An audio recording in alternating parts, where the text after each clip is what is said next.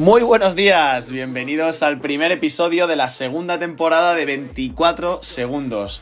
Un placer volver a saludaros de nuevo después de tanto tiempo, pero bueno, había que tomarse un descanso, había que plantear nuevos objetivos para, para este año, nueva, darle vueltas a, este podcast, ver cómo podíamos eh, ofrecer una mejor eh, información a, todos vosotros. Y, bueno, un tiempito de descanso, pero tampoco mucho, porque la verdad que no, no va a haber mucho descanso entre una temporada y otra de, la NBA. Ya sabemos que hubo mucho lío eh, sobre la fecha en la que se podía volver tras todo el tema de, de la burbuja, esas finales que acabaron eh, tan tarde. Pero ya hay fecha, eh, el 22 de diciembre comienza la liga, es decir, 23 días quedan para el comienzo de una nueva temporada de, la NBA. Y, no podíamos demorar más esto. La verdad que me gustaría haber empezado el podcast hace un par de semanas, pero bueno, una serie de problemas, la verdad que lo hicieron completamente imposible. Pero bueno, más vale tarde que nunca, ya estamos aquí, ha habido mil cosas que han pasado en la liga en todo este tiempo, miles de traspasos, el draft, eh, agencia libre, eh, cambios de entrenador, cambios de general manager, ha cambiado absolutamente todo en la liga. Y lo que vamos a hacer durante estas cuatro semanas, estos cuatro primeros episodios hasta que comience eh, la liga es analizar cómo han quedado todos los equipos y las opciones que tienen, algo parecido a lo que hicimos el año pasado, pero no voy a hablar de los traspasos como tal, sino voy a ir equipo a equipo, eh, analizando los jugadores, analizando eh, las plantillas y viendo las posibilidades que, tienen cada uno, ¿no? Eh, vamos a hacerlo por divisiones. Como he dicho, tenemos cuatro semanas hasta el comienzo de la liga. Seis divisiones de cinco equipos en cada una. Vamos a hacer una y media dos, las dos primeras semanas y luego haremos una cada día. Y, bueno, yo creo que de esta manera mm, intentaremos que quede de lo más claro posible eh, las opciones de cada uno, los equipos, cómo están y, los distintos fichajes que, han tenido, ¿no?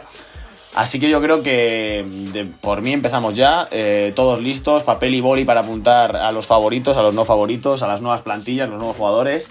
Así que vamos a empezar con la división Atlántico, vamos a empezar con los New York Knicks, por ejemplo, uno de los clásicos de, de la NBA.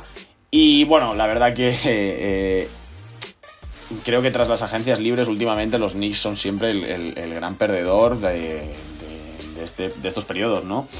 Siempre se rumorean las grandes estrellas. Eh, cuando Westbrook solicitó el traspaso, el trade request en Houston, eh, mucha gente ya dijo que, los New York Knicks podían ser una opción. Bueno, al principio de las agencias libres, antes de que se abra eh, esta ventana, eh, los Knicks siempre son uno de los favoritos para convertirse en el mejor equipo de, la liga, ¿no? Un año más eh, no es así. El equipo de, los Knicks, bueno, puede mejorar un poquito al del año pasado. Tampoco vamos a, dar todo palos a, a, los Knicks, ¿no? Con Thibodeau en el banquillo ahora. Bueno, el equipo, el bloque fuerte, digamos, del equipo sigue siendo el mismo. Eh, continúa Mitchell Robinson, continúa Julius Randle, eh, Barrett, eh, Nilikina. Bueno, el equipo, lo dicho, mejora con la llegada de Austin Rivers, por ejemplo, en la posición de, escolta. Alec Burks y Omari Spellman, que llegan desde los Warriors. Eh, Gilchrist, que se salió de ese tremendo contrato que tenía en, Charlotte y, ha caído aquí en, en Nueva York. Y luego en el draft eh, eligieron un jugador que a mí me gustaba mucho, mucho, mucho. Lo que pasa es que creo que no ha caído en el mejor equipo posible, que es Sobito Pin. Eh, él es de Dayton. Juega, bueno, es un 4 muy, muy fuerte, muy físico. Mm, creo que no ha caído en el mejor equipo, como digo, de cara a, bueno, a su evolución en la NBA. Y creo la verdad que de los Knicks tampoco, tampoco podemos hablar, hablar mucho más, no da para mucho la verdad lo, de este equipo. Lógicamente creo que en un primer momento mm, eliminados de playoff no creo que puedan pelear la verdad por entrar en, en, la postemporada, pero bueno, eh, esto nunca se sabe, al final mm, viene también un draft muy bueno, eh, yo lo, lo venía diciendo en los últimos episodios de la temporada pasada, lo decía Creo que, que la camada del draft de este año no ha sido ni de lejos una de las mejores. Eh, el nivel no es malo, pero tampoco es muy, muy, muy bueno. No así la que viene el año que viene. Creo que, el año que viene puede ser un draft bastante, bastante interesante.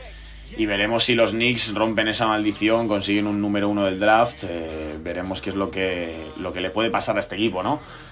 Pero bueno, seguimos con esta división, nos vamos a Toronto, Toronto que por cierto no jugará en Canadá, lo va a hacer en Tampa, eh, por todo esto del COVID, bueno, la NBA ha intentado reducir el tema de viajes al, máximo posible y, bueno, una de, las, una de las medidas ha sido que, que la franquicia de Toronto juegue, juegue como digo, en, en Florida.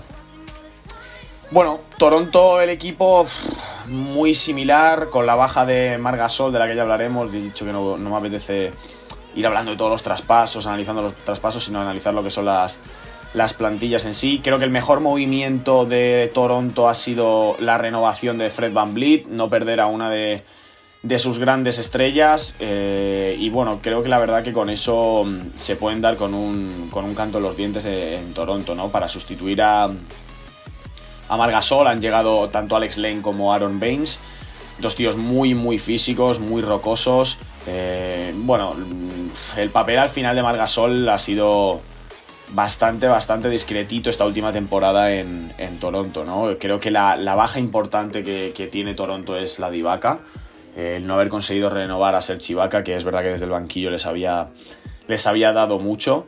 Entonces, lo dicho, poco que destacar de Toronto en esta postemporada, salvo esa renovación de, de Van Vliet. La han renovado por cuatro años. Esta primera cobrará 21 millones de dólares. Una renovación mm, de estrella máxima. O sea, le, dan galones. Ya tienen el Big Three con Lowry, con Siakam y con él. Em, de cara al futuro, como un poco hipotecado a esos jugadores la franquicia de Toronto. Es verdad que Lowry entra en el último año de contrato, pero a Siakam y a Van Vliet le quedan cuatro.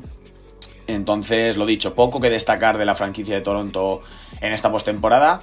Y lógicamente, como siempre, aunque parezca que el equipo no es una de las mejores plantillas de la conferencia este, eh, como siempre, claro, candidato a, entrar en playoff. Y vamos, yo tengo aquí eh, ahora mismo eh, mis predicciones y yo a Toronto sí la, doy como, como miembro de los playoffs. Eso sí, este año bajando bastante. No creo que sorprendan tanto como hicieron la temporada pasada. Lo tengo puesto en un puesto 7-6. Pero, pero bueno, veremos, veremos qué puede hacer esta franquicia ahora en, Tampa, ¿no? Continuamos, nos vamos al, a Filadelfia, nos, vamos al proceso. Eh, creo que han dado el mayor giro que ha dado el proceso en todos estos años. Eh, no solo en tema de jugadores, sino en, en, general la confección de la franquicia.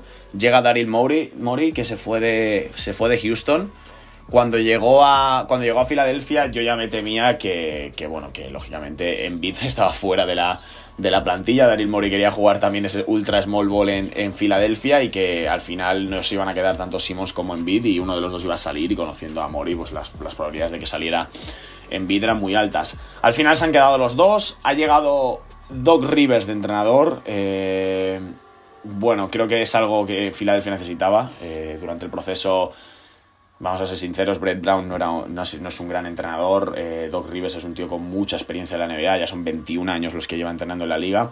Sí que es verdad que eh, el año pasado en playoff le, dimos unos cuantos palitos por esa eliminación, ¿no? por esa falta de, toma de decisiones en los momentos más importantes. Pero bueno, no deja de ser uno de los mejores entrenadores de la historia de, esta competición y creo que le va a hacer mucho, mucho bien a Filadelfia. Luego, dentro del equipo ha habido bastantes cambios también. Eh, en la posición de pivot, eh, es verdad que en muchos partidos al final. Raro es verle más de 30 minutos, salvo que sea un partido muy importante para la franquicia y, no tenían un backup eh, bueno para suplir a, a Embiid. Ha llegado Dwight Howard, que tras la tremenda temporada que se marcó en, en Los Ángeles Lakers, con los que ganó el título el año pasado, eh, ha firmado por, por Filadelfia con ese problema que hubo. Esto es, bueno, si lo cuento es bastante curioso, ¿no? El momento en el que eh, sabe la agencia libre, empiezan a ver los debates, las dudas. Eh, Dwight Howard tuitea que continúan los Lakers, que es donde quiere estar. Al momento lo borra y cinco minutos, seis minutos después, Sam Charania confirma que Dwight Howard firma por, por Filadelfia, ¿no? Bueno, un poco raro todo lo que, lo que ocurrió ahí, ¿no? Pero bueno, lo dicho, llega Dwight Howard a, Filadelfia, que como siga con el nivel que tiene, que tuvo el año pasado, perdón, con, con Lakers, eh, puede ser un, una incorporación bastante importante para, para Filadelfia, ¿no? Eh, se ha ido All Horford, el experimento Horford en Bid no funcionó. Eh, al final Morey estaba claro que no iba a jugar con dos hombres tan, tan, tan altos en, en, el 4 y el 5. O sea, sin duda este año el 4 va a ser eh, Tobias Harris. Eh, lo dicho, se ha ido. Se ha ido Horford, se ha ido también George Richardson. Y al final lo que más le faltaba a este equipo de Filadelfia, que era el, el triple, el tiro de tres, eh, pues ha llegado de la mano de Danny Green, otro ex de los Lakers, otro ex campeón el año pasado con los Angelinos, y de Seth Curry. Seth Curry que llega desde Dallas después de jugar unas temporadas muy muy buenas ahí en, Texas y sobre todo como el principal tirador ahora de, de, de, estos Sixes, ¿no? También ha llegado Terrence Ferguson, el ex de Oklahoma. Eh, es un jugador muy similar, a mí parece, la verdad, me sorprendió bastante, porque es un jugador mm, prácticamente calcado a Matthijs Tibul, el que este año va a ser jugador de segundo año. Eh, jugador muy defensivo, no muy buen tirador, pero que bueno, te pueden enganchar una buena racha. Entonces, bueno, mmm, sí, una especie de 3 and D más D que, que 3, pero, pero otro jugador importante para la defensa de, de Filadelfia que ha sido muy floja los últimos años. Y luego por destacar a alguien más ha llegado también Ryan Brockhoff, el ex de, de Dallas. Bueno, eh, profundidad de banquillo para Filadelfia, que también ha sido uno de los, de los grandes problemas que ha tenido en, en los últimos años, ¿no? Y bueno, continuamos, nos vamos a cuidado. Uno de los, bueno, no lo he dicho, pero lógicamente Filadelfia eh, se le espera en playoff, puestos altos, eso no, no, tengo ninguna duda. Incluso, ¿por qué no? Uno de los favoritos a alzarse con la, con la conferencia este, ¿no? Y lo dicho, nos vamos a, a, un equipo que probablemente, si las lesiones le respetan, sea el claro favorito junto a los Milwaukee Bucks para llevarse esta conferencia este, los Brooklyn Nets. Eh, tras una temporada en la que no pudieron contar con Kevin Durant y apenas con Kyrie Irving, eh, veremos cómo vuelven, cómo vuelven ambos, cómo, cómo está sobre todo Kevin Durant tras esa lesión en el Aquiles. Y bueno, creo que es uno de los equipos de los que todavía no se puede dar por cerrada su plantilla. Eh, se está hablando mucho, mucho, mucho de, de James Harden. Pidió el traspaso a Houston, tanto él como, como Westbrook, y parece ser que, que, Harden dijo que quería, quería unirse a, los Brooklyn Nets. Yo cuando dice esto Harden me meto en el. Bueno, en la aplicación está para, para llevar a cabo traspasos, para cuadrar salarios y demás. Y la única posibilidad que veo de que Harden acabe en Brooklyn es, es eh, dejando marchar a Kyrie Irving. Se ha hablado, se ha hablado, muchos periodistas han dicho que que ellos darían a Kyrie Irving porque Harden llegara a, a, los Nets. Bueno, tiene pinta de que tanto Harden como Westbrook van a iniciar la temporada en Houston. Y veremos a lo largo de la, de la temporada cómo se pueden llevar a cabo estos, estos traspasos, ¿no? Eh, otra de las noticias grandes en Brooklyn es el entrenador. Ha llegado Steve Nash como entrenador, eh, novato completamente, para hacerse cargo de un equipo con altas probabilidades de llegar lejos en, en los playoffs. Es verdad que se ha cargado de un equipo de asistentes bastante bueno. Está Mike D'Antoni como, como asistente, está Ime Udoka, luego hay exjugadores como Amaris Tudemaya o, o Thiago Splitter. Pero, pero curioso, curioso este movimiento de, los Nets, curioso, veremos cómo, cómo, funciona esta primera temporada de Nash al, al, cargo de, de un equipo, ¿no? En cuanto a lo que es la plantilla, mm, apenas ha habido, apenas ha habido cambios. Eh, el gran movimiento para mí es la llegada de, de Jeff Green. Eh, firmaron a Jeff Green como, como agente libre. Eh, creo que es una incorporación brutal eh, de cara a la posición de, de 4. Va a ser raro también ver cómo, cómo van a jugar estos, estos Brooklyn Nets, ¿no? Porque probablemente Kevin Durant sea el 4 titular de la plantilla. Eh, no creo que dejen a Joe Harris fuera del quinteto titular. Eh, entonces, para mí, yo creo que la plantilla va a ser Jarrett Allen titular siempre por delante de, de DeAndre Jordan, Kevin Durant, Joe Harris, eh, Levert y, y luego Kyrie Irving, ¿no? Mm, la otra opción es bajar a Durant al 3 y, y darle la titularidad o a Tyrone Prince o a Jeff Green. Pero bueno, mucha profundidad de banquillo. Ha llegado también Landry Shamet, el tirador de, eh, el extirador de los Clippers. Eh, me parece que tiene muy, muy, muy buena plantilla. Tienen dos jugadores bastante buenos por, posición. En el, en el pivot, lo he dicho ya, Red Allen, DeAndre Jordan. En el 4 podríamos poner a Kevin Durant, pero si no, igualmente Tyron Prince, Jeff Green, Rodion Kuruks. En el 3, Joe Harris, Kevin Durant. En escoltas tienen a Dinwiddie, Lever y a Shamet. En base, Sky Irving. Y sí que es verdad que el backup de Irving, que ahora mismo yo creo que es o Tyler Johnson, o Tyler Johnson, o Dinwiddie a lo mejor incluso, eh, a lo mejor se baja un poquito ese nivel, pero la verdad que el equipo es muy, muy, muy bueno y sin duda lo dicho, uno de los grandes candidatos a llevarse, a llevarse la conferencia, la conferencia este, ¿no? Y bueno, el último equipo de la división atlántica, los Boston Celtics, eh, otro equipo que se ha movido bastante en este, en este mercado. Los de Brad Stevens, que creo que lo que más necesitaban era profundidad en el, en el equipo, lo han hecho y bastante bien. Eh, sin perder grandes jugadores, porque yo lo siento mucho, pero para mí la pérdida de Gordon Hayward no es tan grave para los Boston Celtics. Encima tienen un, una trade exception de 27 millones ahora, que pueden hacer auténticas maravillas con, con eso. Creo que le pueden dar oportunidad a jugadores jóvenes que pueden demostrar mucho eh, ha llegado Jeff Tick, por ejemplo, a la posición de base para suplir a, Kemba Walker. Eh, creo que es un año en el que vamos a ver más minutos, por ejemplo, de Romeo Lanford. El año pasado yo lo, decía que era para mí uno de los robos del draft, no le vimos mucho, la verdad. Creo que le vamos a poder dar más este año. Eh, en el draft han seleccionado a Aaron Nesmith, el, exjugador de, Vanderbilt, con el número 14. anotador puro y duro. veremos al final Boston, la verdad que los últimos años no le ha dado muchas muchas oportunidades a, los rookies que prometían mucho, el caso de Romeo Lanford, incluso de, Carson Edwards, eh, pero bueno, veremos si con Nesmith sí que le dan, le dan más minutos, porque de verdad es un jugador eh, muy muy bueno, que se un anotador compulsivo y que va a servir mucho para esa posición de escolta alero. Eh, tantos jugadores tiene, que tanta acumulación de, de talento tienen los, los Boston Celtics, ¿no? Otra de las llegadas importantes para, los de verde es la de Tristan Thompson, el pivot de los, bueno, el ex pivot de los Cleveland Cavaliers. Probablemente es la posición más flojita del equipo. Eh, Daniel Tice, mm, sobre todo en el, aspecto defensivo, no es tan, tan bueno.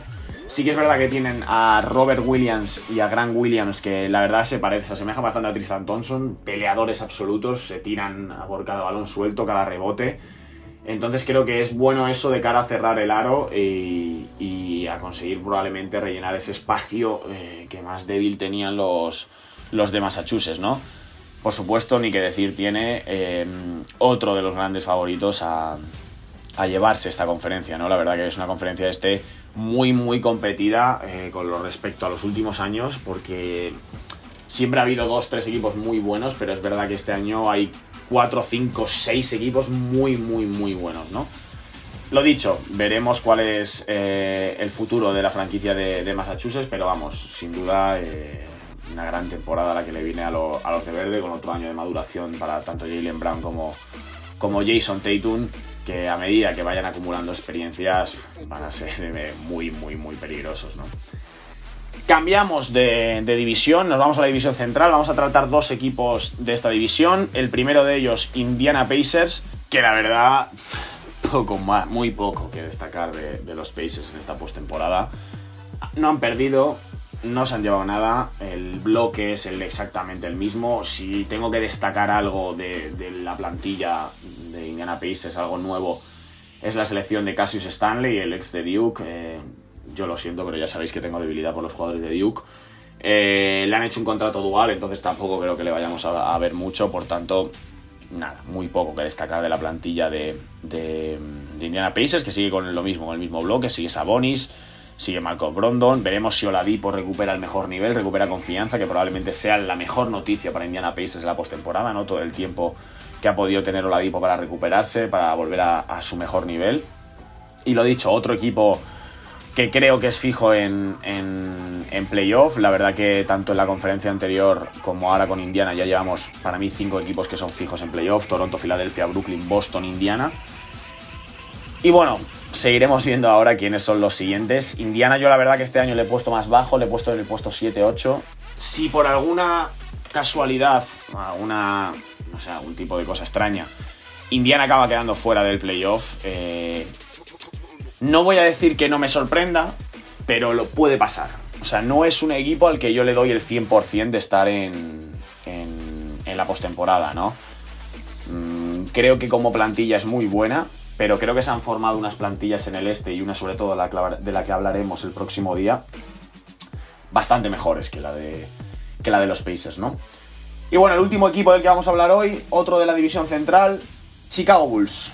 Bueno, en el caso de los Bulls creo que muy similar a lo que, a lo que ocurrió con Indiana. Probablemente el mayor cambio venga en el banquillo con la llegada de, Billy Donovan, el ex de Oklahoma.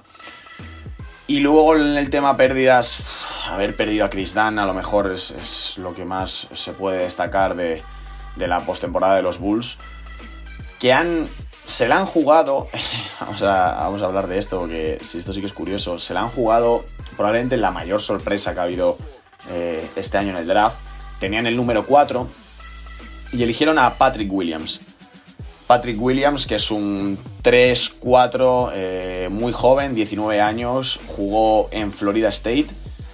¿Qué es lo sorprendente de Patrick Williams? Patrick Williams jugó 29 partidos el año pasado con Florida State, ninguno de ellos fue titular promedió 9 puntos, 4 rebotes, una asistencia. Eh, no, yo la verdad que no, sé qué pasa aquí. O sea, no ha habido combine, no se ha podido ver a los jugadores salvo por entrevistas. Eh, quiero decir, no sé qué ha pasado en, en, la oficina de Chicago Bulls o qué han visto en Patrick Williams, a lo mejor que los demás no hemos visto, para seleccionarle con esta posición y dejar pasar para mí a jugadores sobre el papel bastante mejores que, que, Patrick Williams, ¿no? Eh, solo falta que diga esto para que ahora este año la destroce, rookie del año, eh, Bulls en playoff, pero bueno. Sobre el papel, cuanto menos sorprendente la, elección de, Williams. Veremos cómo funciona. Eh, es una posición, sobre todo la, de, la del 3, que no está tampoco muy bien cubierta en, en Chicago.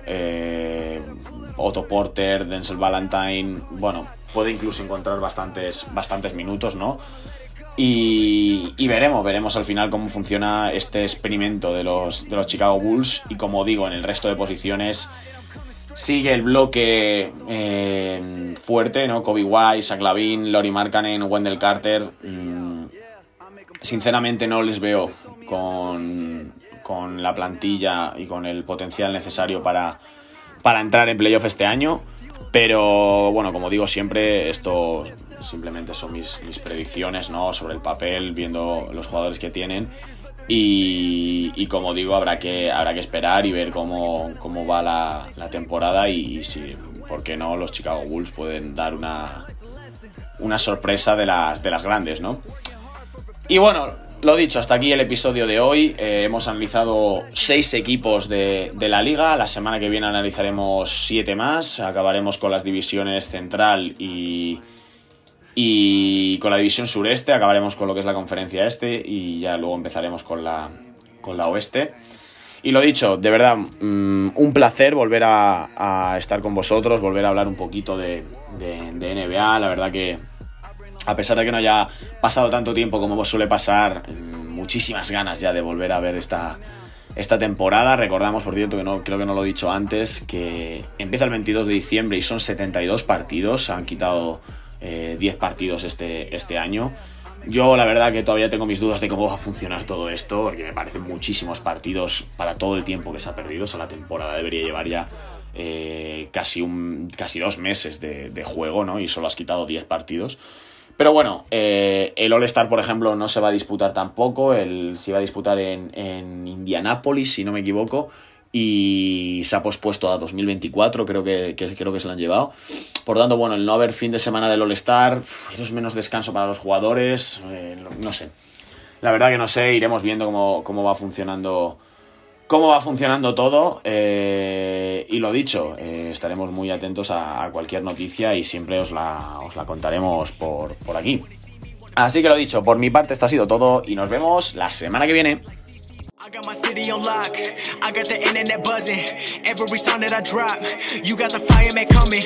Bringing that heat with the CD. When they see me, wanna be me. Better believe that I be free in a big league. Not got cheese like CC's. I'm never gon' flop. Looking back down from the top. Never caught up on a loss. Ballin' cause I've been a boss. They follow me like I'm the law.